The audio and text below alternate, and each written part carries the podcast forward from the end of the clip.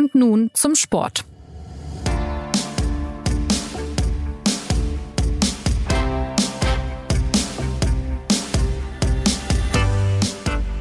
In Deutschland ist es kalt und windig. In Katar läuft tatsächlich eine Fußball-WM und wer den Auftakt dieses Turniers verfolgt hat, dem flogen die Themen ja nur so um die Ohren.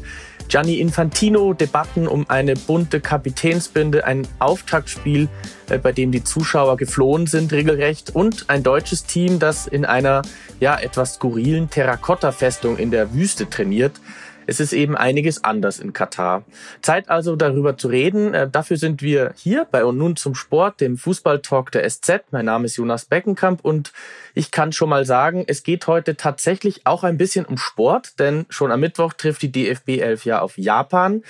Und deshalb äh, ist mir zugeschaltet aus Doha ähm, unser Fußballauskenner Martin Schneider und Dunja Ramadan aus dem Politikressort deren Schwerpunkt unter anderem die arabische Welt ist. Hallo nach Katar, schön, dass ihr da seid.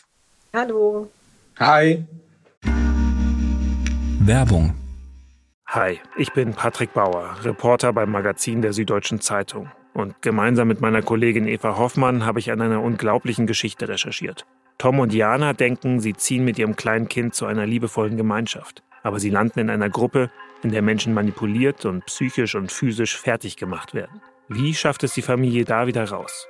Im Schattenkloster. Chronik einer Gehirnwäsche ist ein SZ Plus Podcast in Zusammenarbeit mit Audible. Jetzt auf sz.de/slash Sehr schön. Also vielleicht ähm, Martin zunächst mal ein Blick auf den Sport. Tatsächlich die erste Partie ist ja gespielt. Katar gegen Ecuador. Was war denn aus deiner Sicht das Besondere an dem 2 zu 0 der Ecuadorianer am Sonntagabend? Also aus sportlicher Sicht ähm, war ja vor dem Spiel die große Frage, ähm, wie gut ist eigentlich der Gastgeber, also wie gut ist Katar, weil ähm, Katar da so ein Riesengeheimnis draus gemacht hat. Also äh, man muss dazu wissen, die katarische Nationalmannschaft hat sich ähm, jahrelang auf dieses Turnier äh, vorbereitet. Jetzt speziell in diesem Jahr hat sie sich monatelang auf das Turnier vorbereitet, hat ähm, äh, abgeschottete Trainingscamps bezogen, hat äh, kurz vor der WM in ähm, Spanien fünf Testspiele komplett unter Ausschluss der Öffentlichkeit äh, äh, absolviert. Und da wusste man eigentlich nicht, ähm, man dachte, es ist ein, Katar ist ja trotz allem ein kleines Land, ähm, äh, drei Millionen Einwohner, 300.000 Staatsbürger wie kriegen die das eigentlich hin, eine konkurrenzfähige Mannschaft aufzubauen? Und da dachte man eigentlich, sie hätten es geschafft, weil 2019 haben sie die Asienmeisterschaft gewonnen. Das ist das äh, Äquivalent zur Europameisterschaft. Also schon ein sehr, sehr seriöser internationaler Titel. Aber jetzt, nachdem ich das Spiel gestern gesehen habe, ähm, habe ich Befürchtungen, dass sie da mit null Punkten aus der Gruppe rausgehen. Okay, also bevor wir uns jetzt wirklich lustig drüber machen, aber es war schon ein bisschen überraschend, äh, diese ja, fehlende Konkurrenzfähigkeit dieser Mannschaft. Ne? Der Torwart äh, hatte einige Probleme, überhaupt mal einen Ball zu fangen. Also du bist da sehr pessimistisch, nehme ich an. Also man muss sagen, es ist natürlich äh, Eröffnungsspiel im eigenen Land. Ne? Das ist ein Riesendruck, äh, unter dem die, die Spieler stehen. Und ich finde, das hat man in den ersten Minuten auch gesehen. Das hat man auch in der Pressekonferenz vorher gemerkt. Ähm, wie gesagt, stell dir vor, du bereitest dich nicht wie, wie andere Nationalmannschaften zwei Jahre äh, auf ein Turnier vor, sondern im Prinzip zehn Jahre auf ein Turnier. Und dann, dann gucken alle dich. Und das sind dann in den ersten 15 Minuten oder in den ersten 30 Minuten Sachen schiefgehen. Das ist, ähm, das glaube ich, nachvollziehbar. Es war dann nur so, also wenn man, wenn man sich das Fußballspiel vor allem im Stadion gesehen hat, also vor allem äh, körperlich in, in Zweikämpfen, wirkt es halt so, als würden die Äquatorianer jedes Eins gegen eins Duell gewinnen. Taktisch und technisch fand ich die Katarer gar nicht so schlecht. Da hast du schon gesehen, dass sie, dass sie was können. Aber ähm, dann in der zweiten Halbzeit, wenn es darum ging, vielleicht nochmal ins Spiel zurückzukommen, hat, waren, waren sie dann auch nicht so richtig in der Lage. Also es kann sein, dass es der äh, Eröffnungsspielfaktor ist, aber jetzt spielen sie als nächstes gegen Senegal. Das ist ja, müssen wir mal schauen. Also dann äh, vielleicht Dunja mal zu dir. Du beobachtest für uns ja vor allem die politischen und die gesellschaftlichen Aspekte dieser WM. Und im Vorfeld äh, wurde ja sehr viel über Tote auf WM-Baustellen berichtet. Ähm, du hast darüber äh, vergangene Woche einen Text geschrieben. Äh, du hattest einen Termin bei der Arbeiterorganisation ILO. Ähm, welche Erkenntnisse hast du denn gewinnen können? Also es gibt so drei Zahlen, die äh, kursieren. Ähm, das ist einmal die Zahl 15.000 die äh, Amnesty in einem Bericht erwähnt und ähm, die daraus die beziehen sich auf eine Statistik, eine offizielle Statistik aus Katar. Und was oft in, auf deutschen Bannern, wenn die jetzt zum Beispiel in Fußballspielen hochgehalten werden, zum Beispiel ähm, mit äh, der Aussage 15.000 Tote für 5.760 Minuten Fußball, schämt euch, dann kommt das zu kurz, dass es sich hierbei um eine Zahl handelt, die, ähm, wo Menschen gestorben sind, nicht katarischer Abstammung, zwischen 2010 bis 2020. Also dazu muss man sagen, dass darunter nicht nur Arbeiter aus dem Niedriglohnsektor sind, sondern eben Menschen aus Süd- und Südostasien, aber eben auch aus Industrieländern. Also es ist, ähm, also da fehlt jegliche Einordnung. Da steht zum Beispiel auch nicht, ob diese Menschen während der Arbeit gestorben sind oder nicht. Dann gibt es noch die Zahl der 6.500 Toten, die vom Guardian ähm, seit 2021 äh, ähm, kursiert. Und ähm, auch hier ist es ein bisschen ungenau, denn diese Zahl schließt einerseits äh, nur fünf, äh, also Arbeitsmigranten aus fünf Asi südasiatischen Ländern ein, also Bangladesch, Indien, äh, Nepal, Pakistan und Sri Lanka die zwischen 2010 und 2020 in Katar gestorben sind. Und es ist gleichzeitig irreführend, weil der Guardian eben nicht schreibt, dass diese Menschen während ihrer Arbeit ums Leben gekommen sind. Ähm, also das sind sowohl Besucher, die äh, aus diesen Ländern gekommen sind, als auch ähm, nicht erwerbstätige Menschen, also zum Beispiel Kinder. Und ja, also das ist äh, schwierig. Und auf der anderen Seite ist es immer auch ein bisschen schwierig, wenn die offizielle ähm, Angabe ist, dass es nur drei Menschen sind, die während ihrer Arbeit in einem WM also Stadion bei einer Baustelle gestorben sind. Also da gibt es drei. Diese Zahl hat der Gianni Infantino auch äh, propagiert, ne? Genau, genau. Also von offizieller Seite, damit meine ich auch die FIFA und die, und die katarische Regierung. Und dann gibt es noch die Aussage, dass es 37 weitere WM-Arbeiter sind, ähm, die gestorben sind, aber nicht im direkten Zusammenhang mit ihrer Arbeit. Und ihr Tod wird eben nicht als Arbeitsunfall gewertet. Aber ähm, das finde ich auch ein bisschen schwierig, weil letztendlich, wenn zum Beispiel jetzt ein Arbeiter äh, aufgrund schlechter Arbeitsbedingungen abends in seinem Bett in der Unterkunft stirbt, dann und in eben einem bestimmten Alter ist, ne, das sind ja meistens eher Jüngere, dann ist das natürlich schon auch ein Hinweis darauf, dass es einfach sehr schwierige Arbeitsbedingungen sind. Ähm, und da, genau, da ist eben schon ein Streitpunkt. Wann wird ein Todesfall als arbeitsbedingt eingestuft und wann nicht? Und äh, also es ist einerseits schwierig, ähm, diese sehr, sehr hohen Zahlen ohne Einordnung zu, äh, zu, ähm, zu bringen. Und auf der anderen Seite sind diese drei auch sehr unwahrscheinlich. Ne? Ähm, ja. Aber diese Zahlen sind auf jeden Fall ein Politikum. Ja, also das haben wir auch gemerkt im Vorfeld. Wir haben ja auch mit Christoph Kadenbach gesprochen, der fürs SZ-Magazin in Nepal war und äh, Familien begleitet ha hat, die äh, Menschen verloren haben. Ähm, wie ist es denn, Dunja, aus deiner Sicht, wie gehen denn die Katarer oder die Menschen, die in Katar leben, äh, mit dieser vielen Kritik an der WM um? Überwiegt im Land da jetzt die Freude, dass es endlich losgeht oder ist man da eher trotzig wegen der vielen Zweifler aus dem Westen? Also man ist, würde ich sagen, sehr, also es gibt Leute, die sind sehr genervt von den Deutschen, es gibt Leute, die sind sehr enttäuscht von den Deutschen.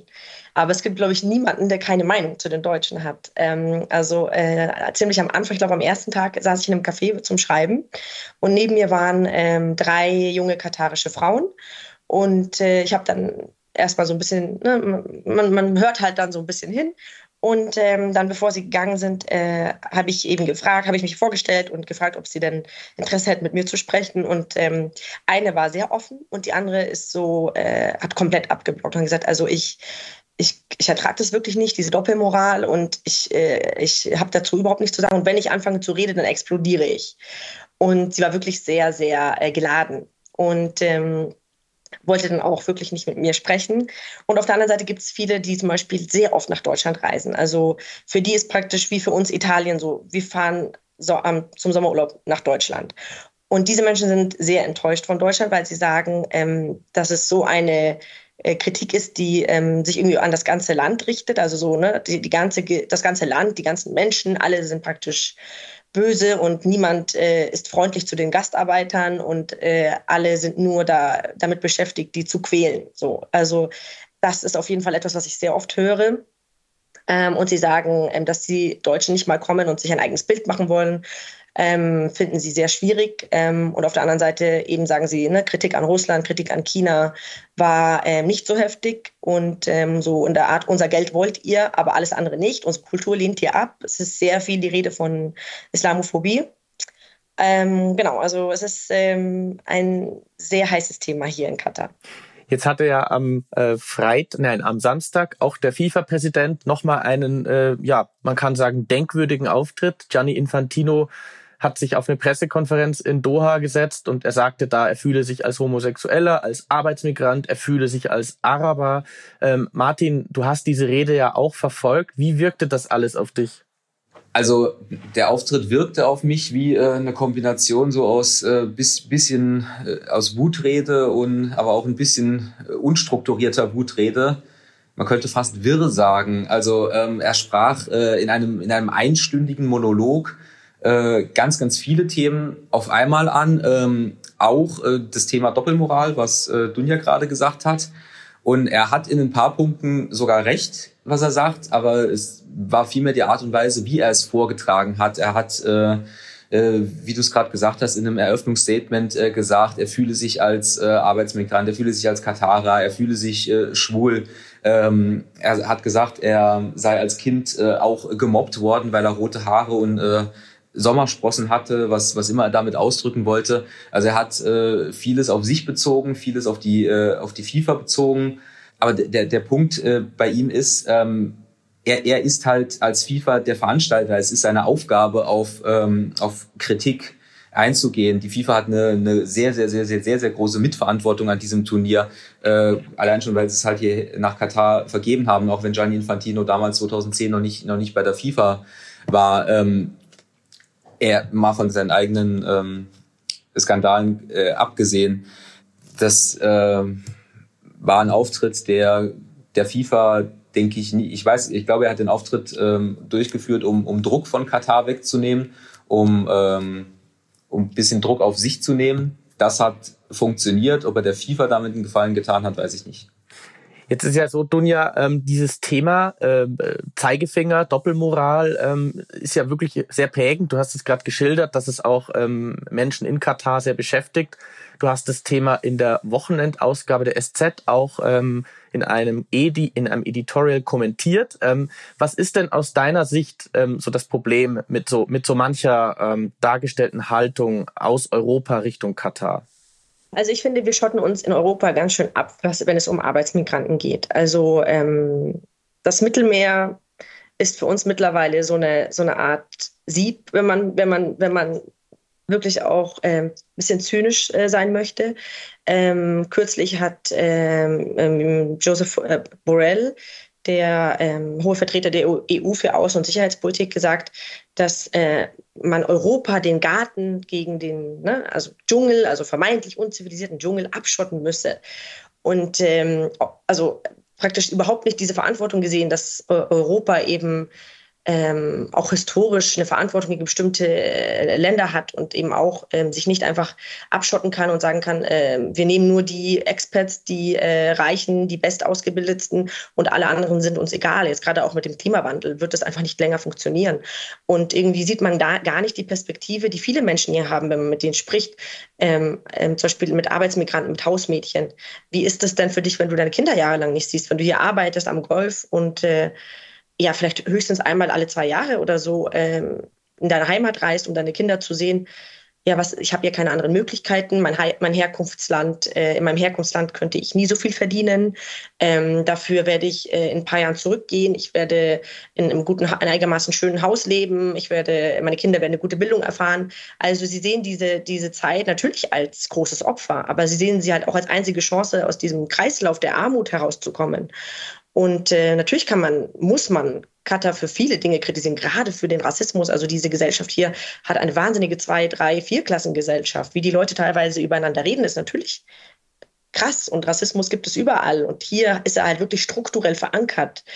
Und wer das leugnet, der, der, der, der macht sich da natürlich auch irgendwie mit, mit schuldig. Also ich würde das auf keinen Fall leugnen. Das ist eine extrem rassistische Gesellschaft. Aber auf der anderen Seite schafft Katar eben Arbeitsplätze für, für viele Menschen, für die Europa, die Europa nicht haben möchte. Und äh, in dem Leitartikel zum Beispiel habe ich geschrieben, was unterscheidet denn den Golfarbeiter aus, aus Nepal ähm, mit dem Golfarbeiter, zum Beispiel, mit dem Arbeiter aus, aus Tunesien, der eben auch äh, ein besseres Leben haben möchte, der eben nicht mehr Lust hat, irgendwie jeden Cent 38.000 Mal umzudrehen, sondern der einfach ein, sich, sich was aufbauen möchte, gerade im jungen Alter. Man möchte ja irgendwie was sammeln, man möchte sparen, man möchte Ne? Und dann nennen wir den Wirtschaftsflüchtling und sagen, da soll mal schön da bleiben, wo er herkommt, weil ähm, ist in deinem Land Krieg? Nein, dann bleib da, wo du bist.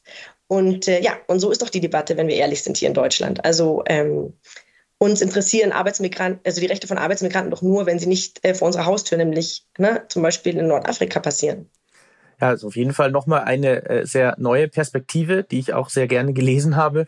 Ähm, wie, wie ist es denn generell jetzt vor Ort? Ähm, abseits von aller Kritik mal, Martin, wie läuft's denn eigentlich so organisatorisch bei der WM bisher? Ich meine, es sind jetzt erst wenige Tage vergangen, aber seit ihr da, seit du da bist, äh, wie, wie war die Stimmung im Stadion? Wie fühlt sich denn diese WM bisher an?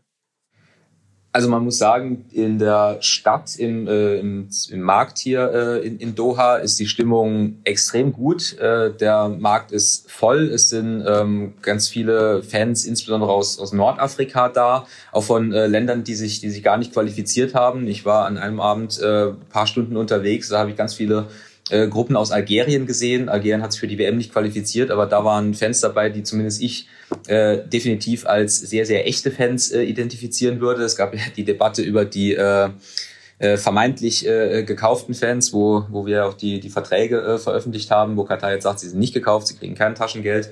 Ähm, aber nichtsdestotrotz ist die, die Stimmung in der Stadt sehr gut und auch gestern im Stadion war zumindest am Anfang die Stimmung, also man, man hat schon Stimmung gemerkt, ne, als das ähm, ganz am Anfang gab es ein ähm, Abseitstor von Ecuadorianern, das zurückgenommen wurde. Ähm, da ging schon äh, ein entsprechender Jubel durchs Stadion.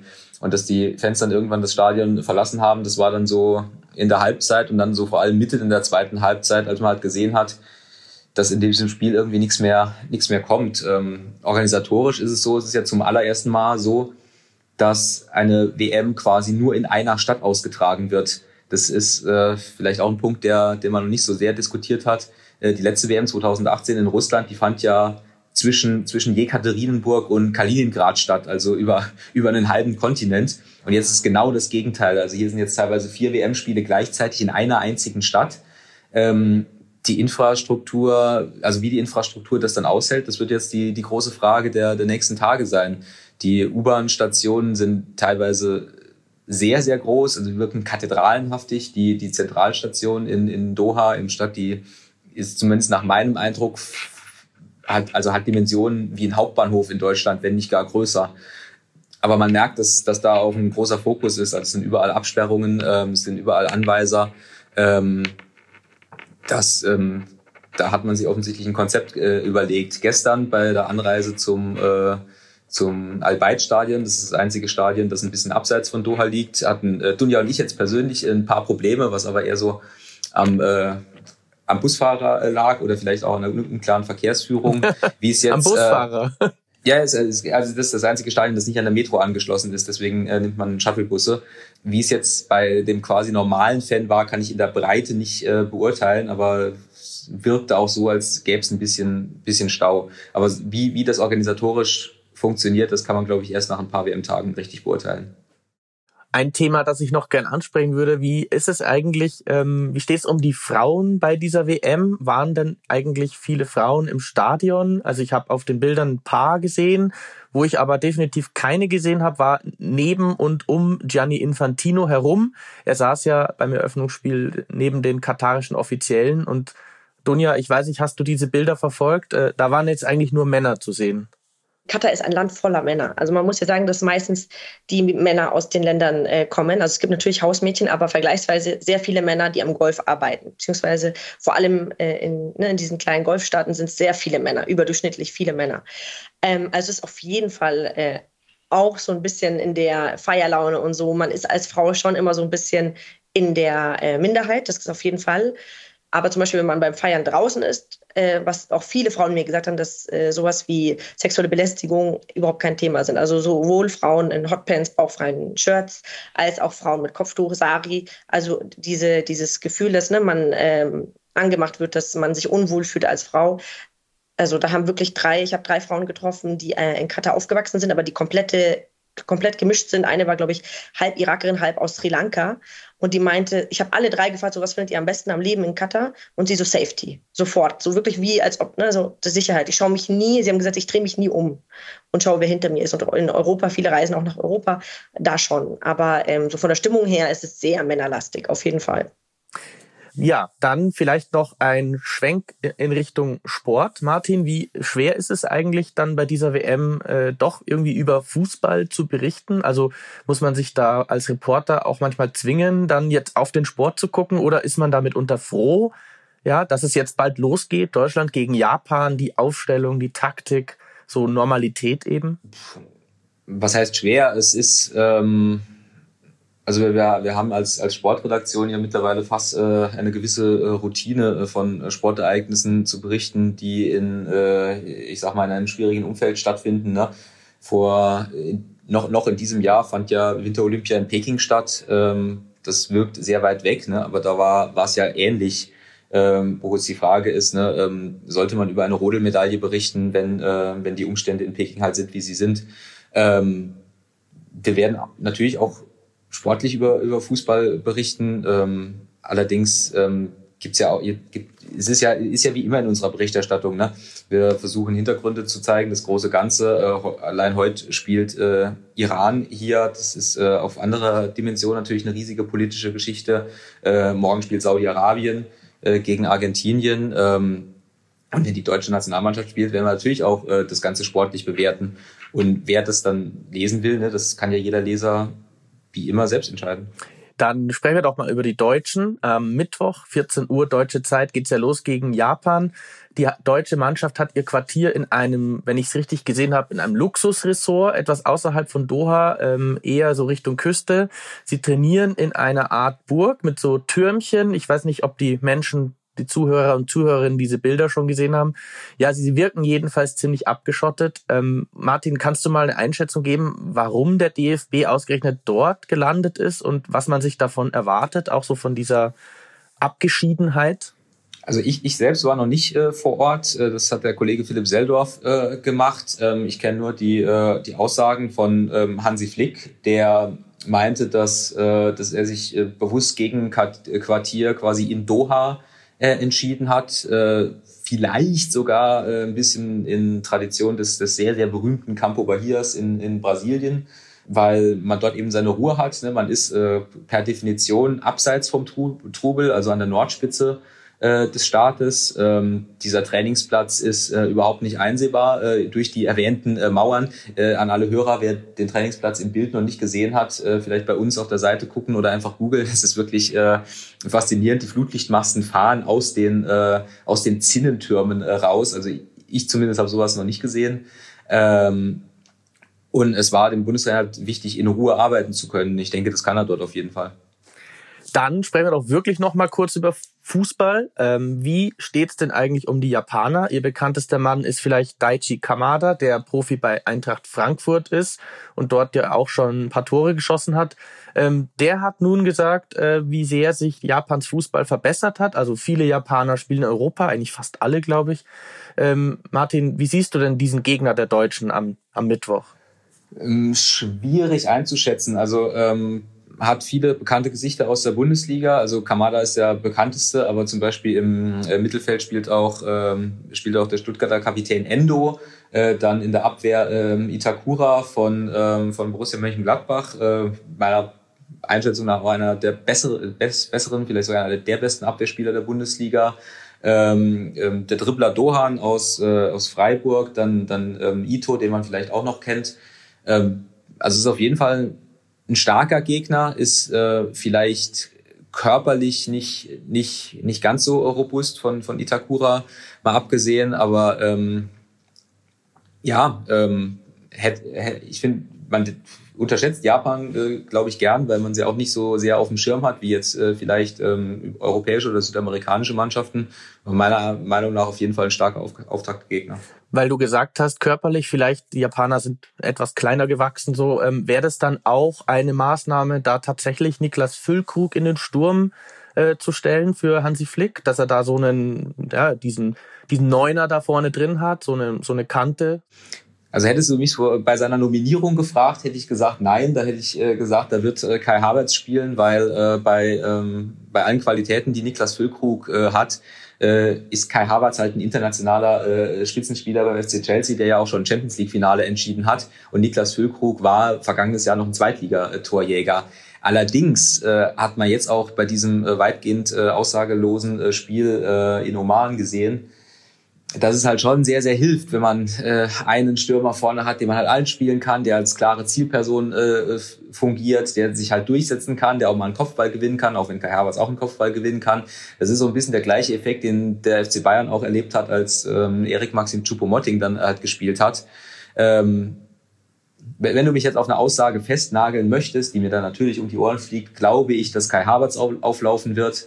Äh, die Wahrscheinlichkeit, dass Niklas Füllkrug bei diesem Turnier aber zu vielen Minuten kommt, ist äh, durchaus gegeben. Also, dann äh, haben wir das Sportliche einigermaßen umrandet. Dunja, die letzte Frage ginge dann an dich. Ähm, was meinst du, wie es denn mit den ganzen Debatten um Menschenrechte nun weitergeht in Katar? Also nach deinen Recherchen jetzt auch da, da bei der ILO, ähm, glaubst du, dass sich Dinge wirklich verändert haben oder dass da tatsächlich auch ähm, strukturell sich was tun kann in Katar? Also ich glaube, Katar ist zu, denkt zu strategisch, um ähm, jetzt einen Schritt wieder äh, in die Vergangenheit zu gehen. Also ich glaube, dass äh, vielleicht werden die Reformen jetzt nicht dieser Schnelligkeit und in dieser Geschwindigkeit weiter vorangetrieben. Vielleicht sagt man so, ne, wir sind jetzt Vorreiter am Golf, das muss reichen.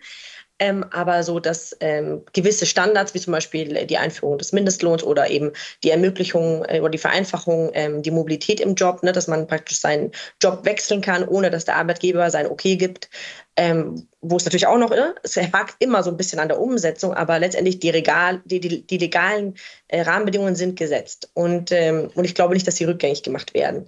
Ähm, was natürlich interessant sein wird, äh, ist so, wie sich das äh, Leben in Doha nach der WM wieder verändert. Ne? Wird, wird, es, äh, wird das öffentliche Leben so wieder so zurückgehen? Werden die Menschen wieder in ihre Autos steigen? Werden sie kaum wieder miteinander reden?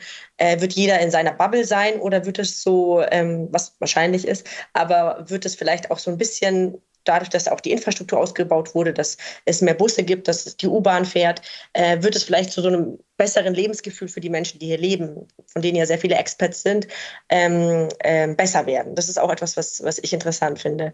Ähm, bei den Reformen bin ich mir ziemlich sicher, dass, es nicht, äh, dass die nicht rückgängig gemacht werden. Das klingt ja zumindest ein bisschen ähm, perspektivisch gesprochen positiv. Dann würde ich sagen, die WM ist angepfiffen und ab jetzt geht's auch um Fußball. Aber die Diskussionen um die Umstände dieses Turnier, die bleiben natürlich. Wir von der SZ, wir werden über alles Relevante berichten und wir werden natürlich auch nach dem ersten deutschen Spiel gegen Japan die DFB 11 analysieren. Und deshalb gibt's schon, das kann ich ankündigen, am Donnerstag eine Sonderfolge von Und nun zum Sport, in der wir alle Fragen zum Auftaktmatch klären. Ja, dann sage ich am Schluss jetzt noch Danke an euch zwei, Dunja und Martin. Ich hoffe, wir hören uns nochmal und Dank auch an unseren Produzenten Justin Patchett. Und ja, wer uns erreichen will, kann uns gerne schreiben und zwar an podcast.sz.de. Damit sage ich Tschüss, bis zum nächsten Mal.